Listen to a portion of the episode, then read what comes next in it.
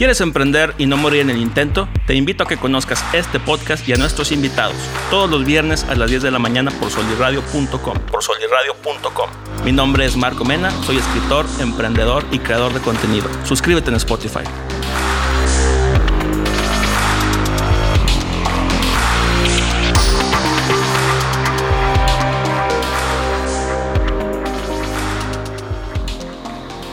¿Qué tal mi gente bonita? Bienvenidos a otro episodio de tu podcast favorito. Yo soy tu anfitrión Marco Mena y te recuerdo que emprender no se trata solamente de poner un negocio o buscar dinero, sino hacer lo que te gusta y perseguir tu pasión.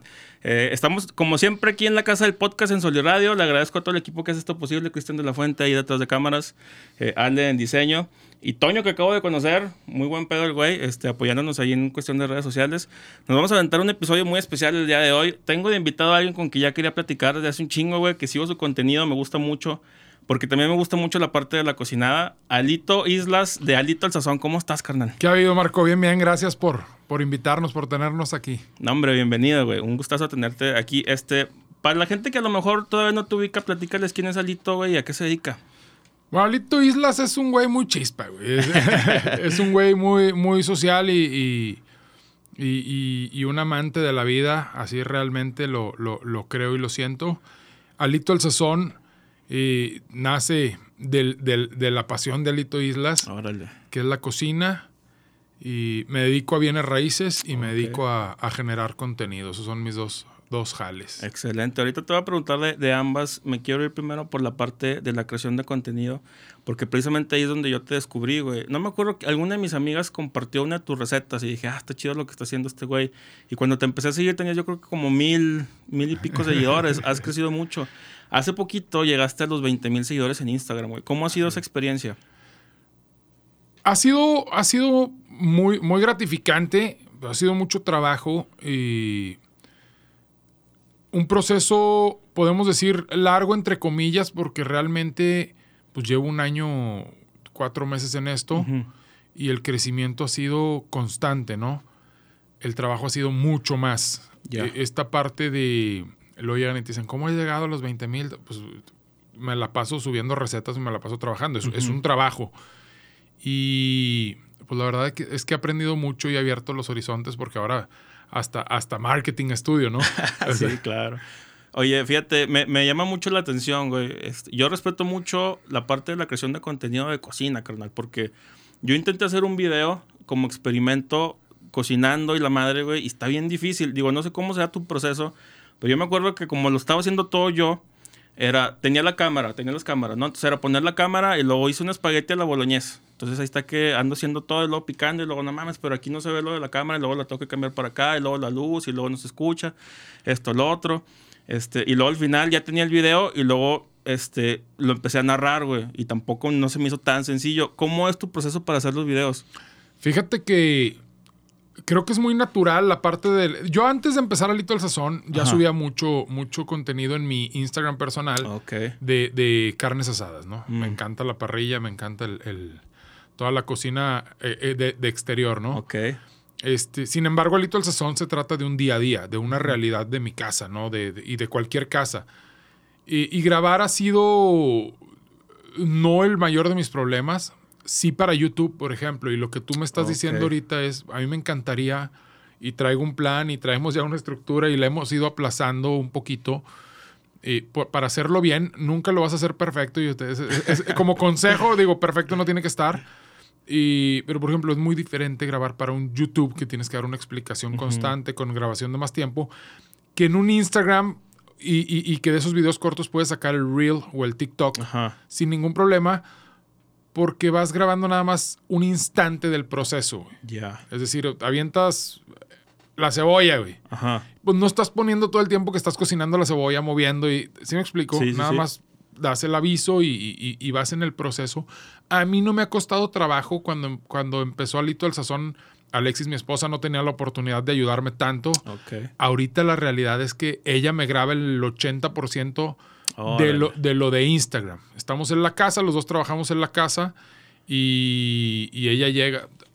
Vieja, voy a grabar. Llega, órale, el intro, todo lo demás lo puedo normalmente hacer yo con una mano. Katy, mi, mi, la persona que nos ayuda ahí en la casa, mi Katy de Oro, Este, ya le sabe al celular y a las tomas y todo eso. Entonces también me apoyo, no, no, no se me ha hecho tan complicado, pero te puedo decir que un 20% los he hecho yo solos y no, me- no- yo solo y no me ha costado tanto trabajo como yo pensaría o como la gente pensaría. Sí, excelente, porque bueno, sí es cierto, a lo mejor si tú estás grabando, estás cocinando, tú puedes decidir cuándo estar grabando, no con más facilidad, pero sí, porque el, el que yo me aventé era más pensado como para YouTube, güey, y si era como que hay que explicar los pasos, hay que hacer esto, hay que hacer lo otro, y se tiene que ver bien, hay que cambiar los ángulos y la madre y la cámara.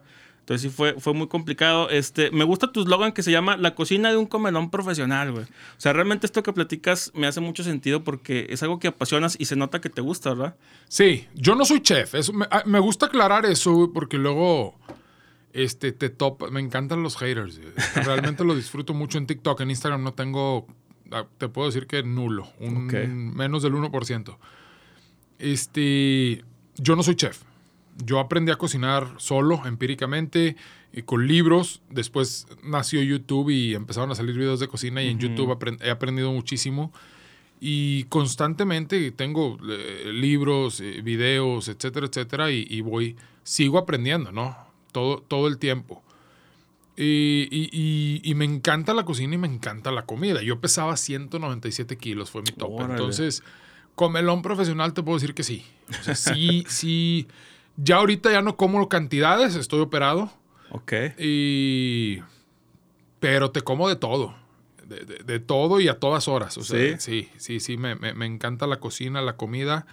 Y, y- y- y ahora, pues, la parte de la interacción, ¿no? Claro, es, es- es que está padre también empezar a crear como que esta comunidad y recibir comentarios y- y saber que también luego le puedes ayudar a la gente. Me imagino que te ha pasado, digo, tú me platicarás, que a lo mejor hay alguien que se sentía muy intimidado por cocinar, güey, que te conoció y que a lo mejor dijo, ay, güey, no está tan difícil. Mira, hay, hay- hay dos cosas que me gusta de, de la, de generar contenido de cocina. Ok.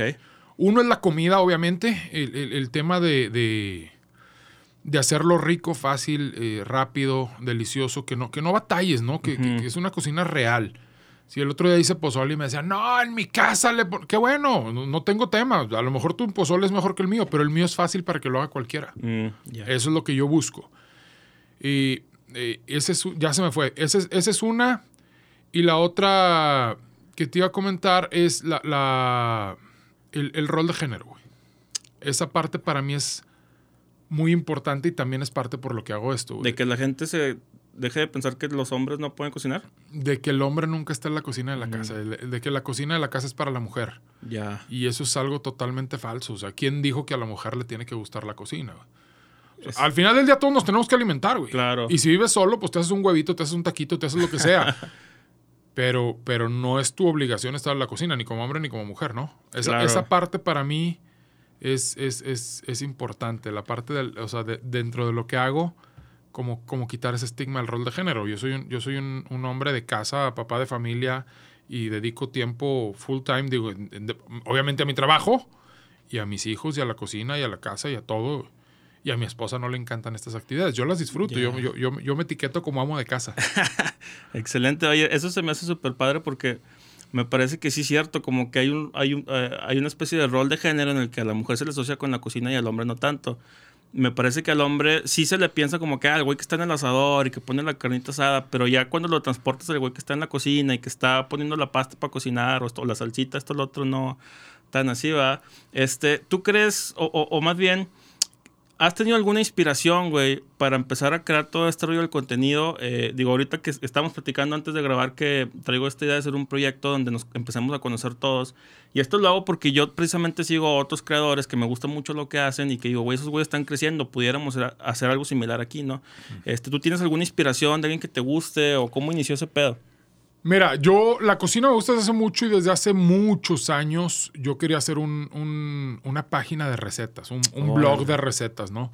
Nunca me di el tiempo, no tenía un objetivo, no tenía una visión, no tenía, o sea, simplemente lo quería hacer. Ajá. Y por X o Y nunca lo hice. Después quise que tenía la idea de hacer videos y tampoco no, nunca lo hice, ¿no?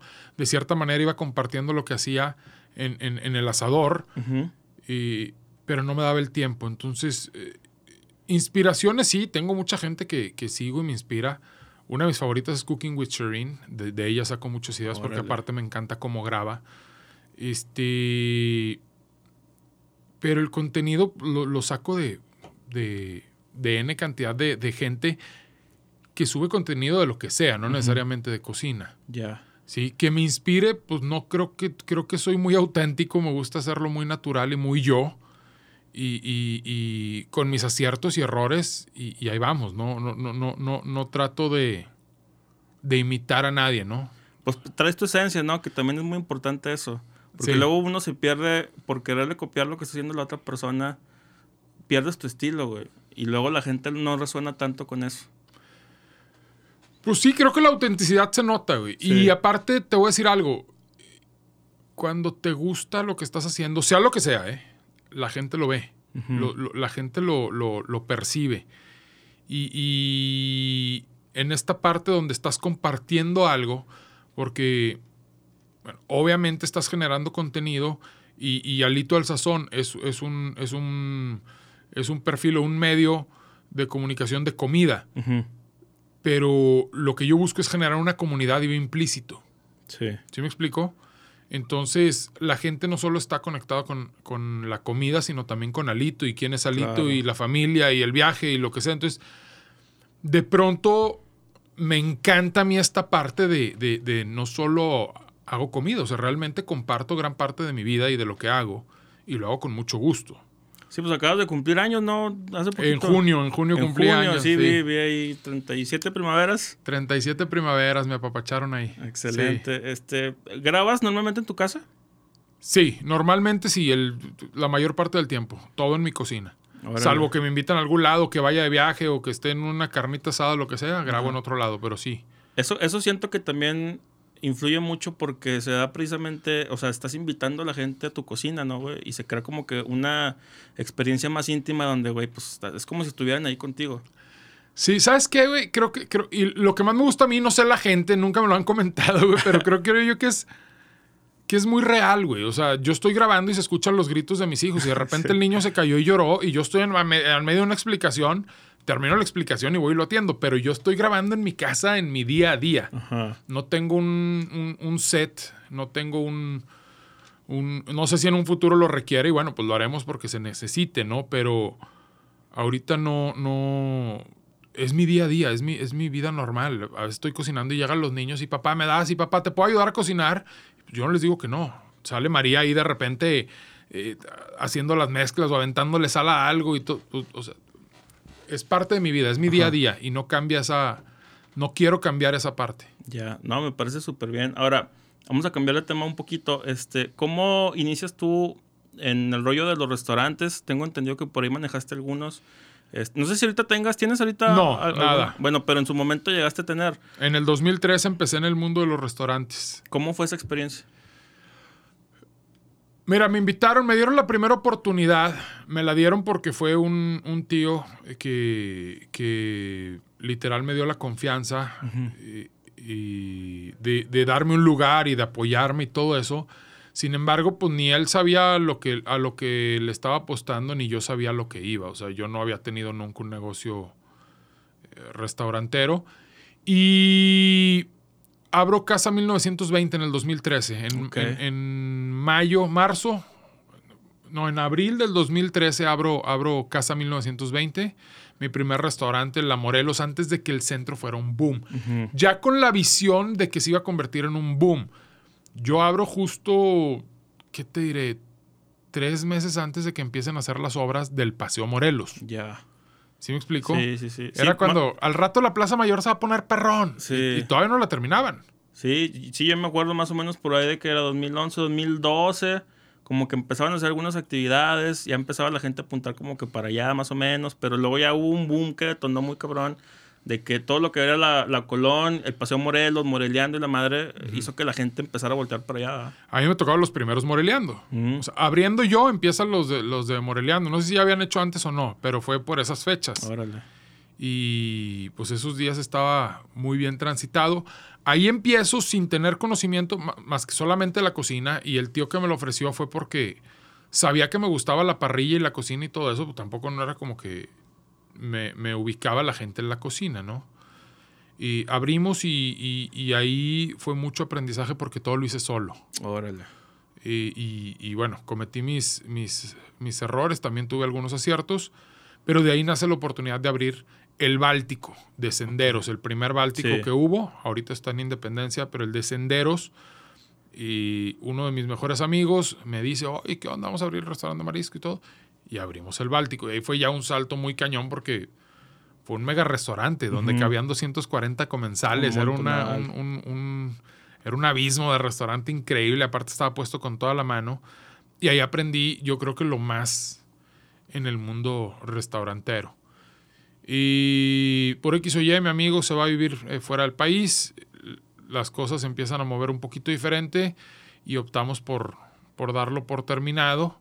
Me retiro yo, él se queda todavía operando cuatro meses más. Cuando yo me retiro, abro eh, la ópera aquí en el centro, Acá, sí. en la Allende.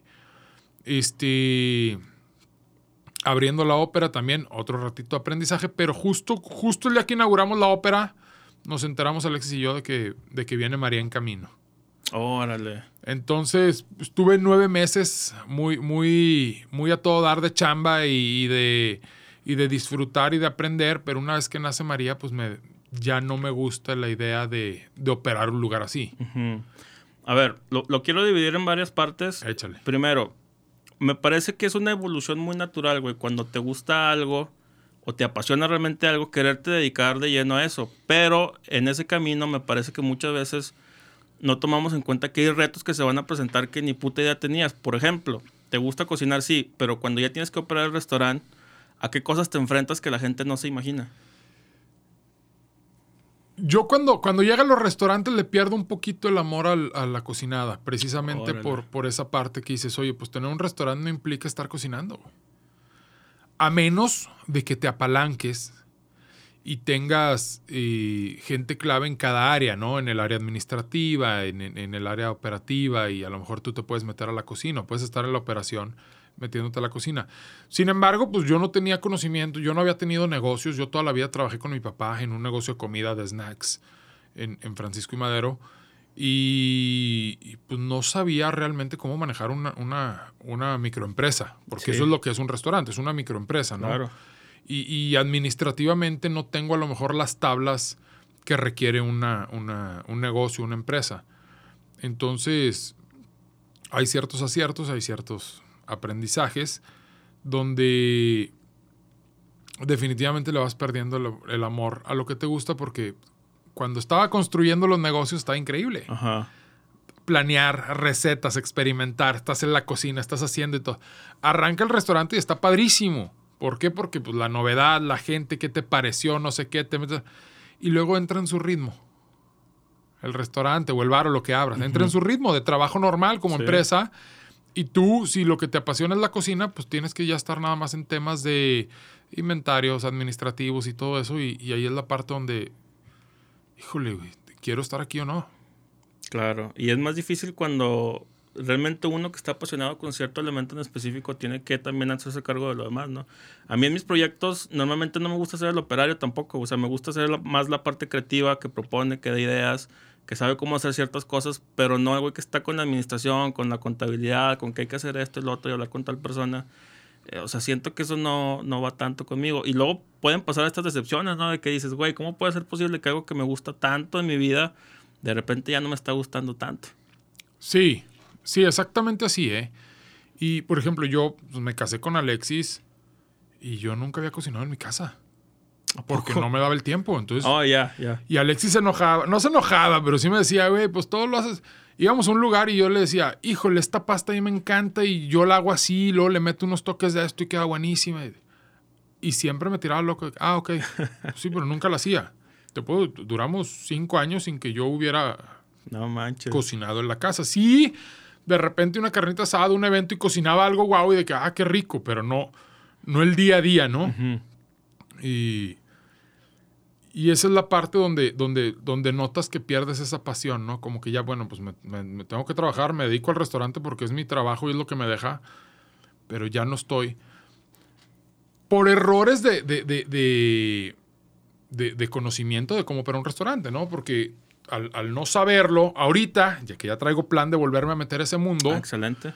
este, ahorita ya te puedo decir, güey, ya no tengo tema, porque yo ya sé que mi, débil, mi debilidad es lo administrativo, güey. Me apalanco de un buen administrador Sí, y yo me enfoco en la parte operativa y de procesos, que es la que me gusta. Ya. ¿Sí me explico? Y de, Sí. de cierta manera, pues voy a estar en la parte que, me, que, que- que- Sí, que que te- realmente me apasiona. Todo lo gusta. demás lo, lo delegas. Pero antes era como que pues, querías hacer todo, no entendías, no sabías o, o simplemente nunca habías tenido un negocio, nunca habías manejado una empresa y luego pues no estudiaste. Mm. ¿sí? No traes tablas de cómo, de cómo debe funcionar, ¿no? Digo, no sé si te lo enseñan en la universidad eso, pero Pues no, está, está muy cabrón toda esa parte de, ya más administrativa, a menos de que te quieras especializar, pues no te dicen cómo está el yo pedo. siento que la vida te enseña a base de, de- de aprendizaje, A- alguna vez uno de mis mentores, el ingeniero Wong, le mando un saludo. El güey nos decía: hay de dos en esta vida, güey, la línea dura y la línea fácil. La línea fácil es cuando alguien más te dice, oye, vente por aquí, está más sencillo. Y la línea dura es a chingazos, güey. Y muchas veces a chingazos es como mejor aprendemos. ¿Cuál dirías que es el aprendizaje más grande que tuviste después de esta experiencia de tener los restaurantes? El aprendizaje más grande después de los restaurantes, yo creo que entender mis debilidades. Mm. Y, y- digo, ahorita no estamos hablando de bienes raíces, pero hay una frase que voy a decir que, que me la aprendí en KW y que se me hace lo más importante y para mí es importantísimo que mis hijos la entiendan ahora. O sea, es algo que quiero transmitir. Cuando yo estaba en el restaurante y no sabía administrar, me puse a aprender administración, güey. Ok. Este, y no me gusta, güey. Y no se me da. O sea, aparte no se me da. Y, y crecimos la mayoría de los seres humanos con esta creencia de que, güey, si no eres bueno en algo, ponte a aprenderlo inmediatamente, güey. Y cuando entro a Keller Williams, a, KW, de repente llegan y me enseñan, dicen, no, güey, a ver, tú eres bueno en algo y, y tienes dones para algo, güey no lo dejes por hacerte bueno en lo que no eres bueno. Hazte el mejor o, o- o- conviértete en una mejor versión en eso que ya tienes un don y eres algo. Y lo demás, Órale. apaláncate, güey. Porque ¿qué hacen con los niños en el colegio, güey? Oye, el niño es una pistola para matemáticas, pero es una vasca en historia. Mételo a asesorías de historia. Güey, no. Güey, hazle una pistola en matemáticas al chavito, o viceversa, ¿va? Es una vasca en matemáticas, güey. Mételo asesorías de, de matemáticas, güey. Digo, entiendo, tienen que pasar las materias, güey. Pero no, güey, em- empodéralo en lo que es bueno y en lo que tiene la capacidad, güey. Decía Albert Einstein, sí, sí, sí. Todos somos unos genios, güey, pero si juzgamos a un pez por su capacidad de escalar un árbol, el pez va a, creer, va a crecer creyendo que es un pendejo, ¿no? O sea, Así es- es. y está cañón. Oye, eso se me hace muy interesante también porque me parece que cuando menos aquí en México, digo, no sé cómo sería contigo, a mí me pasó, güey, yo tenía muchas pasiones que realmente me gustaban, la parte más artística, más creativa, que me di cuenta ya hasta que estaba grande, o sea, hace uno o dos años. Y nunca me apoyaron en eso, güey. No así a lo mejor en otros lados, como en Estados Unidos, que se nota mucho que, ah, este güey va perfilado por aquí, pues vamos a apoyarlo, ¿no? ¿Tú crees que debería de haber más iniciativas, tanto de nuestros padres como de la sociedad en general, para que cuando a uno le apasiona algo, lo persiga? Sí. Sin embargo, también creo que, que, pues, es- es- vivimos en un país de- en vías de desarrollo. Bueno, sí, Y, también. y nosotros, creo que, y, y hablo nosotros, me refiero no, no a un círculo privilegiado chiquito, no, me refiero a todo lo que viene siendo la, la, la- la clase unicornio, que esa no, no figura en el país, que, que hay muchos, bueno, hay muchos aquí en Torreón, este, la clase alta y la media alta, incluso la media, eh, puede, ¿cómo te diré? Puede entender, puede entender esta parte. Somos un país en vías de desarrollo y, y este tipo de, estos tres eh, nichos de clase social nos tendemos a comparar con países como Estados Unidos, ¿no? Sí, tienes razón. ¿Sí? Sí. La realidad es que en este país no, no están las mismas oportunidades. O sea, si a mí me gusta eh, el, el- el arte, el teatro, la actuación, aquí no hay dónde explotarlo tanto, güey. Porque en un mundo de... No me, no me gusta meterme en temas políticos, aparte no le sé, ¿eh? No, no, no, no. Lo que voy a decir viene desde mi opinión, no desde mi conocimiento. Está bien, está bien. Este, en un mundo que es muy capitalista, güey, pues el país está en generar lana, ¿no? Generar dinero, trabajo y toda esta parte, ¿no? Y, y en un país que está en vías de desarrollo, pues es- esa es la parte importante, no la parte, no, no todo el desarrollo de lo demás, del deporte, del arte. Y lo, es que en Estados Unidos los equipos les dan... la- es que no es un punto de comparación. Sí creo lo que tú dices que deberíamos de impulsar más, eso es claro, definitivamente. O sea, yo fui un niño que creció escondiendo sus gustos y sus aficiones. Órale. Este, no pude estudiar chef a pesar de que quería. Y nunca pude salir en una obra de teatro, a pesar de que siempre estuve en todos los clubes de teatro y, y- Mm. y me escondía. Fui, fui- fui un, fui un actor de closet, güey. Órale. ¿Sí? ¿Por qué? ¿Por qué me escondía? Porque pues no era bien visto que alguien estuviera, en- que un hombre estuviera en teatro, ¿no? Entonces, que a lo mejor también ahí inconscientemente sale esta parte de romper los roles de género, ¿no, güey? claro. Porque pues tú querías hacer algo que en su momento a lo mejor no era tan bien visto y ahorita precisamente estás a tu manera combatiéndolo. Ese es mi, es- es- esa es parte importante de lo que yo quiero proyectar en, en Alito al Sazón. No está, obviamente soy, eh, apoyo mucho el- el- la liberación femenina, se me hace... Por todos los, los lados que lo quieras ver, para no meternos en más temas, y, y, pues que sí tienen bastante desventaja en, en varias áreas. Pero como hombres también, el, el- el crecer en un país eh, machista, güey, te, te cierras muchas puertas y, y dejas de hacer muchas cosas que a lo mejor te hubieran gustado Ajá. porque te etiquetan eh, como algo que, que- que no eres. ¿Sí me explico? O sea, o, o- o- pues sí, em- la gente empieza a hablar. Ya ahorita me vale tres pepinos lo que digan, güey. Ya ahorita mis 37 años. Pero es que es eso, te lo da el tiempo, güey. Porque yo, por ejemplo, soy una persona, me considero muy sensible, güey. Pues precisamente por todo esto que te digo que me gusta la artisteada, soy escritor. Pero me resulta muy difícil expresar mis sentimientos a la gente en general, güey. Porque así me educaron siempre. No llores. Que llorar es de niñas, güey.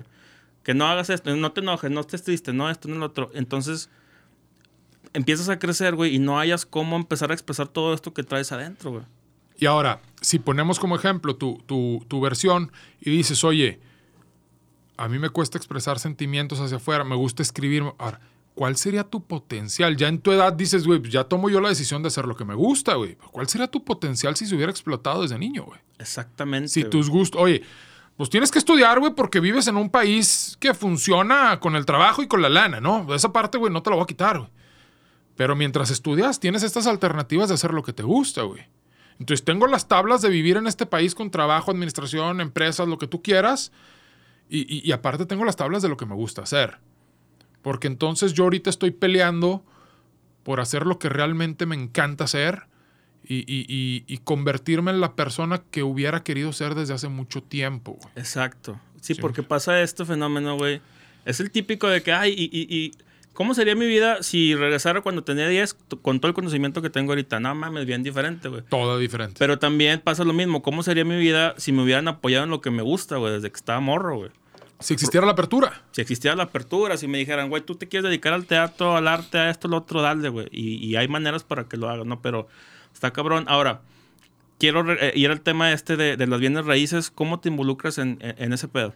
Justamente en la ópera, cuando nace mi hija, y digo, güey, pues ya la primera semana, pues no la había visto y decía, güey, no quiero tener esta vida donde, güey, pues cierra el bar y yo me tengo que quedar y hago el cierre y la fregada y, y muchas veces, pues te pones pedo, güey. Y, y llegar a mi casa tarde y, y despertarme cuando ya se fue mi esposa a trabajar o cuando ya mi- me levanto tarde, me tengo que bañar y me tengo que ir al bar.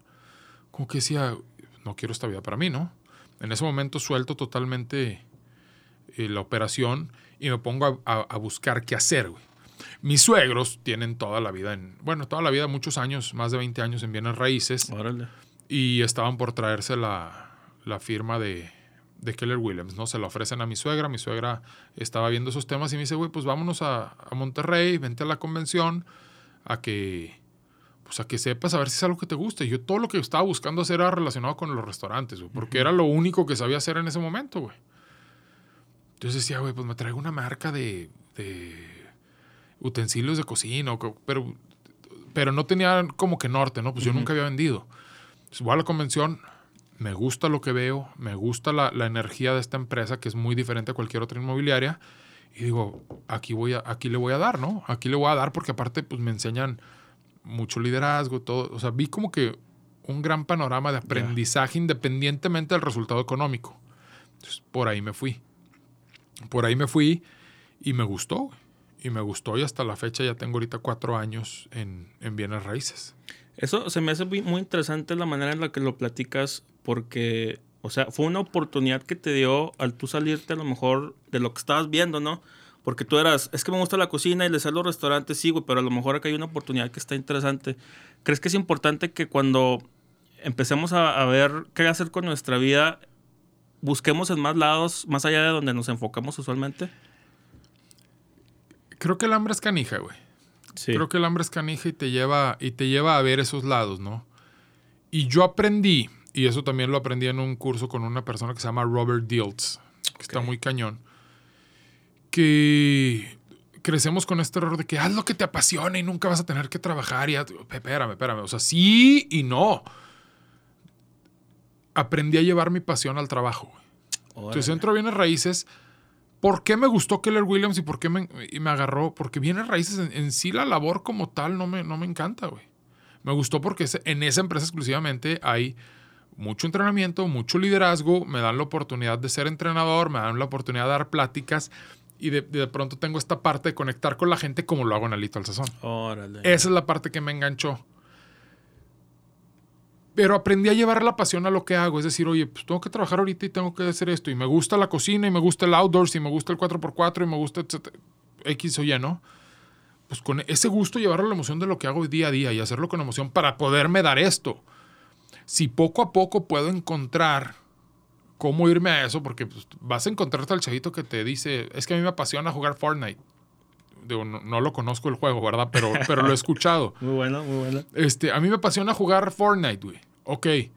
Y me quiero dedicar a eso, güey. Híjole, güey, pues sí, güey. Puedes hacer videos y hay güeyes que ganan millones poniendo su... Sí, sí, sí, sí hay. Pero tu probabilidad de... ¿Cuál es, no? Entonces, tienes como que... que no tienes que, güey. Puedes hacer lo que quieras. Pero yo entendí que, que el llevar lo que me apasiona a lo que hacía me generaba un mejor resultado, una mejor manera de hacerlo, ¿no? Y no es tanto que me haya apasionado la labor de las bienes raíces. Sino que encontraste la manera de transportar esta emoción y este sentimiento que tienes a la actividad. Exactamente. Eso es que también eso es muy importante. Sí, es cierto, mira, fíjate, yo peco de ser romántico. O sea, a mí sí me gusta mucho la idea este de dedicarte a lo que te apasiona y hacer una vida de eso. Que me parece que, digo, en mi opinión es, sería como que el- lo ideal, decir, no mames, pues imagínate que a ti te paguen nomás por estar cocinando y echando la cotorreada hasta con madres, ¿no? Pero mientras, pues tienes que vivir de algo, güey. Y ahora, ahí te va un, un tema que quiero también platicar contigo. ¿Cómo cambia tu perspectiva cuando ya empiezas a formar una familia, güey? Para mí como soltero que soy es muy fácil también decir, güey, pues no pasa nada si el día de mañana se me atora un pago o lo que sea, güey. Pero ya cuando tienes hijos y se ve vez tras vez, la responsabilidad cambia. Sí, eh, la familia te cambia muchísimo. Yo aquí voy a sonar eh, bastante egoísta para algunos y bastante cuerdo para otros. güey. Y justo hace tres semanas tuve una discusión, una, una argumentación con una amiga sobre esto. Cambien que tienes la responsabilidad de los hijos y tus hijos son tu responsabilidad. Pero desde mi manera de verlo, muy personal, yo no puedo dejar de hacer mis sueños o lo que quiero hacer nada más por tener hijos. güey yo no voy a dejar de, de- de- de hacer mis aficiones y mis gustos, aunque estas conlleven cierto riesgo nada más por tener hijos, güey. Porque lo primero que les quiero inculcar es vivan su vida, güey. Vivan su vida. Porque si yo sacrifico mi vida para que ellos estén bien, lo único que les estoy enseñando es que ellos van a tener que sacrificar sus vidas para que sus hijos estén bien. Entonces, y no creo que yo venga a esta vida a tener que estar sacrificándome, güey. No. Ent- lo entendí ya grande, güey, pero ahorita es como, güey, ahorita estoy trabajando para mí. Sí, qué chingón que puedo tener el resultado y que puedo darles una buena educación y que puedo darles buenas cosas y que ahí la llevamos con sus altas y sus bajas y sus baches y, los miedos y, de repente un día te acuestas y estás llorando porque no tienes con qué pagar X cuenta mañana y- y es parte de la vida. Pero no creo que sea correcto que dejemos nuestra vida de lado. Y te enseñan a eso. No, es que ahora que tienes hijos ya tienes que sacrificarte y tienes que... No, güey, pues espérame, güey. O sea, yo no creo que mi objetivo en este paso, güey, que es nada, güey. Si vemos el tiempo que lleva existiendo el mundo y mi paso es un micro nada, güey. Yo no creo que ese pasito tenga que ser para yo estar viviendo sacrificado, güey. Ok, crecí con un sistema político, con un sistema económico y todo que ya está. Pues me tengo que adaptar a, pero tengo que vivir mi vida. Sí, tengo que estar bien yo, porque si no estoy bien yo y no estoy feliz yo, no puede estar bien mi entorno, güey. Y no pueden estar bien ellos, ni mi esposa, ni mi relación, ni, ni mis amistades, ni nada, güey. Cuando no estás bien, no estás bien con nadie, güey. Y eso se nota, sí, eso se, eso se, se permea, igual que se permea lo cuando, cuando estás bien y estás Ajá. con energía y, y traes esa buena vibra que te dicen, es que contagias, güey. Pues qué bueno, qué bueno, porque sí, sí me siento así, güey. Es que, pues sí es cierto, somos como esponjas, me parece. Entonces, andas bien y transmites, o a otra persona anda mal y también siente de repente una Las vidas, fíjate, ahorita estoy a punto de sacar mi, mi segundo libro y traigo en uno de los capítulos un tema que habla sobre la importancia o el peso de las ideas en la forma en la que nos desempeñamos. Y manejo el tema este del desacato, güey. O sea, el desacato es en Estados Unidos cuando tú estás frente al juez y el juez, por la razón que sea, dices, este güey no me cae bien, ahí te va un cargo de desacato. El desacato simplemente es que este, estuviste en desacuerdo con la autoridad, güey. Pero ese pedo, si tú lo piensas, a final de cuentas es una idea. O sea, yo, yo puse al, juez como un elemento de autoridad, es una figura, es una idea. El desacato, la, la idea es, una idea. Y el hecho de que el güey me castigue es una idea que yo le estoy dando poder, ¿no? Entonces, ¿tú cómo ves la parte esta de que las ideas nos dan o nos quitan poder cuando nos educan a lo largo de nuestra vida a pensar de cierta manera? Me, o sea, me gusta mucho el ejemplo que das de decir, nos dicen durante toda la vida que cuando tengamos hijos nos tenemos que sacrificar por ellos. Y claro que hay una responsabilidad, pero tampoco te vas a perder tú en el camino por dejarlos a ellos. ¿Qué otras ideas crees que nos han inculcado a lo largo de la vida que luego o nos chingan o nos pueden ayudar? No, hombre, güey, pues un chingo, güey. O sea, los tatuajes, güey. O sea, vamos a hablar de cosas muy, muy sencillas para no meternos en, en temas tan profundos. Este, los tatuajes, güey. Los prejuicios. O sea, los tatuajes voy por los prejuicios, güey. El estado físico, güey. o sea, las ideas las tenemos en todos lados, güey. Desde si eres hombre, si eres mujer, si, si eres un hombre que te gustan los hombres, si eres una mujer que te gustan las mujeres, si eres transgénero, si te sientes otra persona. Las ideas están en todos lados. ¿Por qué? Porque el ser humano se ha ido desarrollando en base a creer que tiene que haber un cómo y un por qué para todo, güey. Mm. Y una forma correcta de vivir, güey. Entonces, si yo estoy pensando que tu forma de, vivir o de comportarte no es correcta, pues, güey, te estoy generando un juicio, güey. Sí. Sí, y si tú me dices, güey, a mí me gusta comer hojas de palma en la calle, güey, corto la gallego a la palma y pego uno. Ah, pues, güey, pues te gusta, güey. Habrá gente que pensará que estás loco, güey, pero no, no se detienen a preguntar por qué. Simplemente está bien o está mal. Que también tenemos, digo, no me quiero meter en el tema muy religioso, pero como sociedad tenemos un rollo muy dogmático, güey. O sea, nos enseñan a que así se hace y nomás se hace de esa manera. Entonces luego, este, cuando uno se empieza a preguntar y tiene estas dudas, pues piensas, no, güey, es que me educaron así, güey, así es como debe de ser. Y la gente te ve mal si escoges otro camino. Sí, por, volvemos a lo mismo. Nos educan en base a una religión, nos educan en base a un sistema político, económico, nos educan en base a un género, güey si eres hombre puedes hacer esto si eres mujer puedes hacer esto, güey. Entonces, hace poquito un amigo mío platicaba de que sus hijos los metió a... Bueno, estaban en un... No, sin, raspar muebles, como dicen por ahí. este... El caso es que las actividades de los niños eran rapel, güey, eh, ah, camping, hiking, la chingada. Y las actividades de las niñas eran costura, cocina, la chingada. Y que la ah. hija llegó y le dijo, güey, pues es que, güey, está bien aburrido, güey. Estos güeyes hacen esto y yo Sí me explico, o sea, ese tipo de sistemas que dices, güey, ¿quién le pusieron género a las actividades, güey? Sí, y, güey, es lo mismo, o sea, venimos inculcados de religiones, de familia, de, de, de bagajes que venimos cargando familiares, güey, de sistemas, entonces no, no, no, no hay una manera. Lo que, sí, lo que sí podemos hacer es ser responsables de nosotros mismos y decir, güey, ¿qué cambio quiero yo en mi vida y qué puedo trabajar, güey? No va a ser exactamente como yo quiero porque al vivir en una sociedad y en un sistema, pues tenemos que acatarnos a ciertas cosas, nos guste o no, güey. Si la democracia es buena, pues no sabemos, güey, es lo que existe, güey. Si el comunismo es bueno, no, es lo que existe, güey. Hay diferentes tipos de opiniones, güey, hay diferentes tipos de creencias, pero al final del día yo nací aquí y esto es a lo que me tengo que adaptar. Dentro de esto que me tengo que adaptar, mi responsabilidad es cómo, respetando normas y a las personas, sin romper eh, leyes o lo que tú quieras o, o, sin afectar a un tercero, cómo yo vivo mi vida en base a lo que a mí me gusta, ¿no? Y esa es la parte no tan egoísta, porque pues es pensar en ti, pero también es egoísta cuando lo ves en, el tema de los niños o de la familia, güey. Es decir, güey, pues yo tengo que estar bien, yo tengo que hacer lo que a mí me gusta, y yo tengo que, si quiero tener una relación de confianza, yo tengo que poder hacer lo que yo quiera y que confíen en mí. Claro. No, pero es que tienes una pareja. Bueno, esa es la vida que yo quiero. Si tú la quieres diferente, yo lo respeto, güey. Pero para mí esa es la manera correcta de, de yo sentirme bien y de yo educar y, y hacer, ¿no? Al final del día vamos a jalar todo de todos lados Y dentro de mi libertad mental me siguen, sigo, sigo teniendo mil cosas que digo, ah, no, eso no. Ah, entonces tienes excepciones. Sí, claro que tengo excepciones, güey. Si no somos perfectos, güey. Claro que hay excepciones, hay límites, hay, hay muchas cosas que, que nos las impusieron, güey. Y bueno, pues tenemos que ir trabajando poco a poco en cada una de ellas. Y pues somos seres cambiantes, o sea, tampoco está mal decir, ahora me gusta esto, mañana no, güey, o viceversa, ¿no?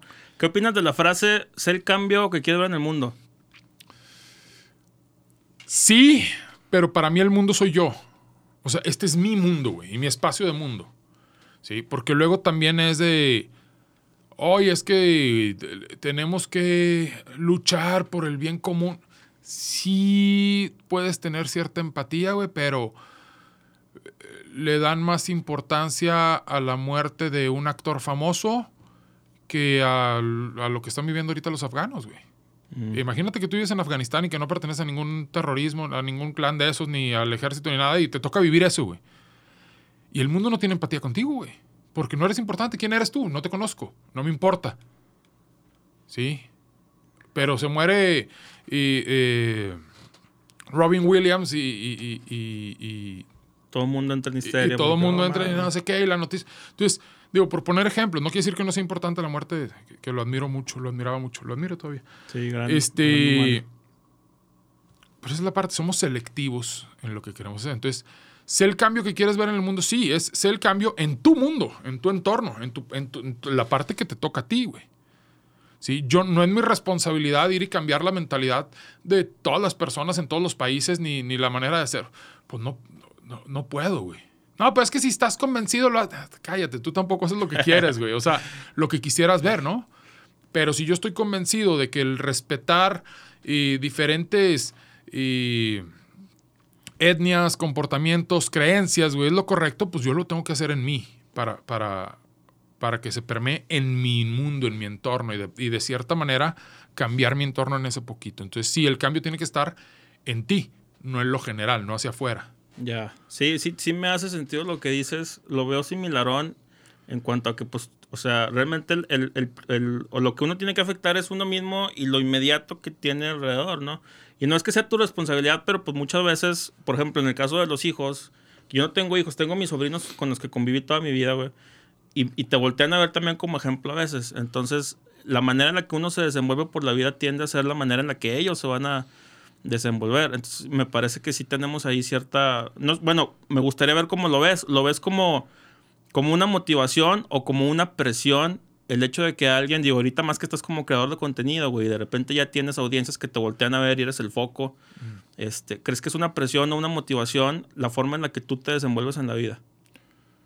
No, es una motivación, definitivamente. Yo presión no me tomo nada. O sea, el- hay gente que me escribió hace poquito, hice una una michelada, entre comillas, con caldo de res, güey. El- Ah, no mames. la cosa que más hate ha tenido, pero me vale, me vale tres pepinos.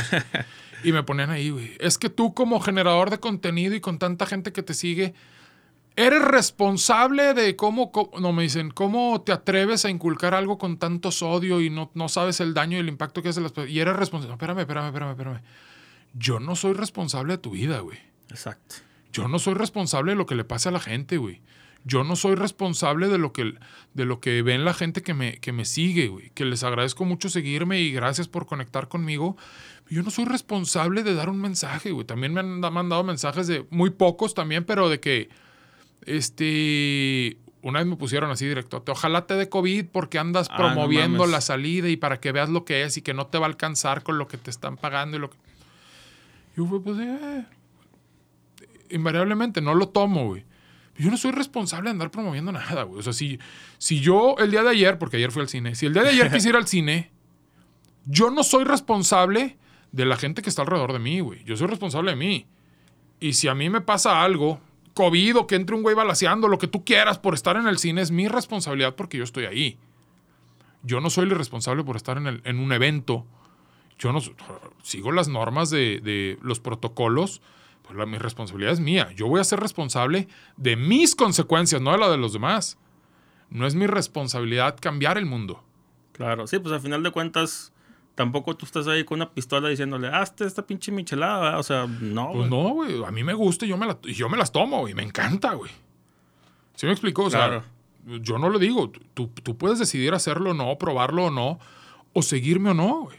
Digo que al final del día, lo que hacemos cuando te genera, generas ese contenido, pues se debe a la gente que te sigue. Yo busco crear una comunidad, pero no estoy haciendo una secta donde tengan que hacer lo que yo digo. Hay mucha de la gente que me sigue nunca cocina y me ponen, oye, nunca cocino nada, pero todo se me antoja, güey. ah, qué padre, güey, pues qué chido, güey, bienvenido. Sí, me explico. Hay gente que, hay comentarios chingones que me dice, güey, mi esposo nunca había cocinado, nunca se ha querido meter a la cocina y, y por tu canal empezó a cocinar. Ah, qué padre, güey. tienes un impacto, pero no, no es mi responsabilidad cambiar nada, güey. Yo simplemente soy auténtico, soy yo, y así como hay gente que empata conmigo, me sigue y puede tomar un ejemplo de mí, así lo hago yo de otras cuentas, o sea, y, de, otros, y de otras cosas, porque somos seres influenciables y somos seres eh, que vibramos en diferentes sintonías y a veces te empatas con una y, ahí vas, ¿no? Y al final te va rodeando de la gente que, que, que, que, pueda parecerse o estar más o menos en tu, en tu sintonía, ¿no? Esa es la realidad. ¿Cómo le haces para lidiar, que ya medio, medio lo explicaste, pero ¿cómo le haces para lidiar con el hate, güey? Con a lo mejor de repente un comentario negativo, un comentario malo. A mí ahorita, cuando me han llegado a hacer comentarios así mamalones, este, ya se me hacen chistosos, güey. Pero, ¿cómo lo ves tú? Mira, eh, punto número uno y como regla no lo alimento. O sea, es decir, no lo pelo, no lo no respondo. Te pones decir que, ah, no, tú eres. No, no nada, güey. Sí, lo he cometido el error dos, dos veces. Porque al final te tocan fibras y, pues cuando te toca una fibra no estás hablando de él, estás hablando de ti, güey. es, una parte, ¿no? Claro. Yo tengo eh, una frase muy arraigada también que dice, en lo que te enfocas crece, güey. Si yo me enfoco en el, en el hate, voy a traer más haters. Si yo me enfoco en la gente chida y los buenos comentarios, es lo que estoy atrayendo y es lo que tengo. Creo que mi comunidad es muy sana. Este, no tengo tanto hate. En TikTok hay más. Y no lo alimento, güey. Simplemente y muchas veces ni lo ignoro ni hago caso y muchas veces hasta siento compasión y digo, güey, una vez me escribió un chef, un chef. Órale. buen chef. Y eso no es así, tú lo único que haces es mal informar. Yo, pues, si tanto te importa que se haga bien, pues ponte a hacer tú tu canal y tu contenido. No le contesté, yo lo pensé hacia mí y dije, güey, este güey el único pedo que trae es que me sigue gente, güey. Y que la gente está conectando conmigo y, le puede estar dando coraje a eso, güey. Si él tiene una mejor técnica de... Claro, güey, siempre va a haber gente mejor en todo, güey. Yo no soy chef, siempre lo digo, güey. No soy el mejor para cortar verduras, güey. No soy el mejor para cocinar, güey. No soy el mejor para hacer una emulsión. No, y hay técnicas que ni siquiera sé hacer y que no puedo hacerlas, güey. Y, no pasa nada, güey. Pues yo estoy compartiendo lo que soy yo, güey. No estoy tratando de mostrar que soy mejor que nadie, ni estoy tratando de decir que, que la cocina se hace de una manera. De hecho, voy en contra de eso, güey.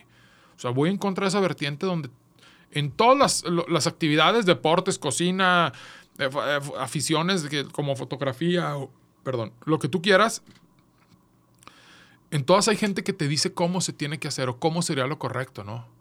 Así no se hace esto, así no se... Espérate, güey, yo no vengo a decirle al mundo cómo se hacen las cosas, güey. Yo no me estoy sintiendo mejor que nadie. Yo vengo a compartir mi gusto y mi manera de hacerlo, güey.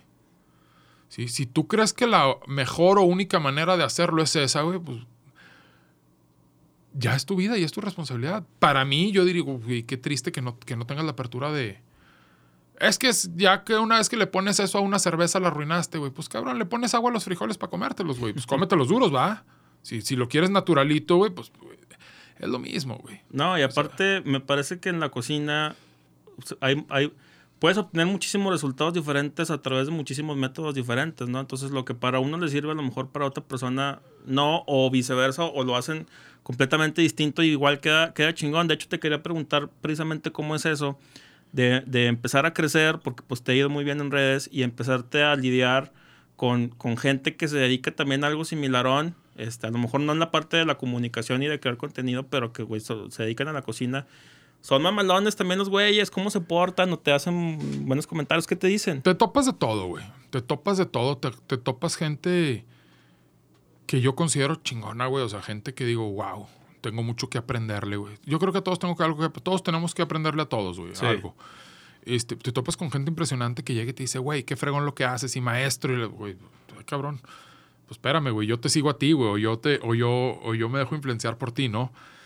Este, y también te topas la gente de que así no se hace o esto está mal o que el típico chef que va y te escribe el ese proceso se hace primero, pues, güey, está bien. No te estoy pidiendo tu consejo, güey. No te... Híjole, ¿cómo te digo, güey? A mí me gusta rodearme de gente chida, güey. Y en esta parte sí te topas con la gente que te impulsa, güey. Hay gente como, como te mencionaba hace ratito, la recomelona Cherry. Pues es una amiga que me hice amiga pues, a partir de que empecé a generar contenido, no nos conocíamos. Órale. Y hicimos, bueno, ella hizo un grupo de food bloggers, yo apenas iba empezando, güey. Tenía 700 seguidores, no sé cuántos, o sea, tenía... Sí, Nada, pues, güey. A comparación. claro. Nada, güey. Y entre ese grupo y mucho me, me he apoyado con ella de que, oye, en esto cómo le haces, oye, en esto cómo... Y es una persona que nos ha impulsado a varios. Y ahí he hecho muy buenas amistades. La de Wifey Life y Salma Salum, muy buena amiga. Este, Foodologist, que ahorita le está empezando a mover eh, sabroso ahí el tema de redes. Órale. Ya se empieza a conectar un poquito más y, a- y aperturarse también. Y, y a todos hay algo que aprenderles, ¿no? Eh, Pamela, de hecho, en casa, eh, Mex, eh, como que en todos vas, vas aprendiendo y, y- y, pues nada más vas tomando lo que te sume, güey. Bueno, yo soy así, hay gente que toma lo que le resta, ¿va? Pues sí, pero no se me hace tan chido. Yo sigo mucho a este Poncho de Nigris, güey. No sé si te gusta lo que hace. Pero el vato Soy soy súper fan, ¿eh? El vato dice, contigo la gente que suma y multiplica y de lejos los que restan y dividen, güey. Y yo creo que en la vida hay que manejarse así porque si no andas sufriendo sin tener que sufrir. Oye, este, está muy chingona la plática, güey. Desafortunadamente ya el tiempo nos está aquí ganando. Te quiero preguntar por último, ¿de dónde nace el... ¡Ay, nos vemos, güey! Ahí nos vemos. ¿Cómo está ese pedo? Fíjate, pues digo, yo creo que soy muy gritón, güey. Tengo el acento muy norteño. O bueno, eso creo yo. El otro día, justo hace tres días me empezaron a poner que hablaba muy fresa. Yo creo que es raza, pues de otro, de otro, de otros lados que a lo mejor son acentos diferentes. Y soy gritón, entonces siempre estoy hablando y estoy emocionado. Y así como me ven en los videos, así puedo empezar a hablar un tema contigo y empiezo hablando con este tono, pero te empiezo a explicar y empiezo a subir el volumen y empiezo a emocionarme y empiezo a hablar así, ¿no? Ajá. Entonces eh, empezaba yo como a subir videos, no, no, no tanto en, en primera persona, sino del platillo. Y yo decía que pues esto es lo que voy a comer hoy, ahí nos vemos. y ahí empezó. Y una vez un amigo, y me acuerdo perfectamente, el, el- el culpable de esto, y él no lo sabe, se llama Rafa Guerrero, es uno de los mejores amigos de mi hermana y buen amigo mío. Órale. Llega y me dice, es que te la mamas cuando dices el ahí nos vemos y se escucha chingo. Y yo, ah, cabrón, no lo había asimilado. Y de ahí empecé con el, con el ahí nos vemos. Y luego una vez lo grabamos eh, comiendo y Alexis, mi esposa, me dice, güey, hay que seguirlo haciendo así, ¿no? O sea, bueno, lo grabé varias veces comiendo yo, pero en una de las que ella me estaba grabando, tercera o cuarta vez del ahí nos vemos, me dice, güey, hay que seguirle. Y yo, pues sí está perrón, güey.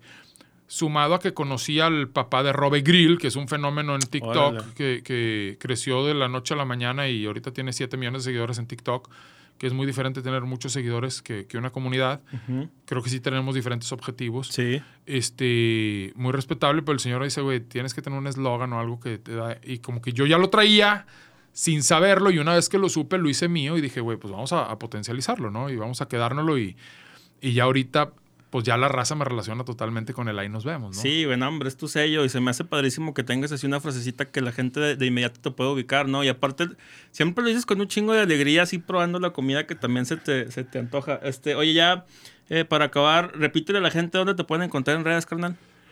Instagram, Facebook, YouTube y TikTok, Alito al Sazón en todas. Así tal cual, Alito al Sazón y todo pegado.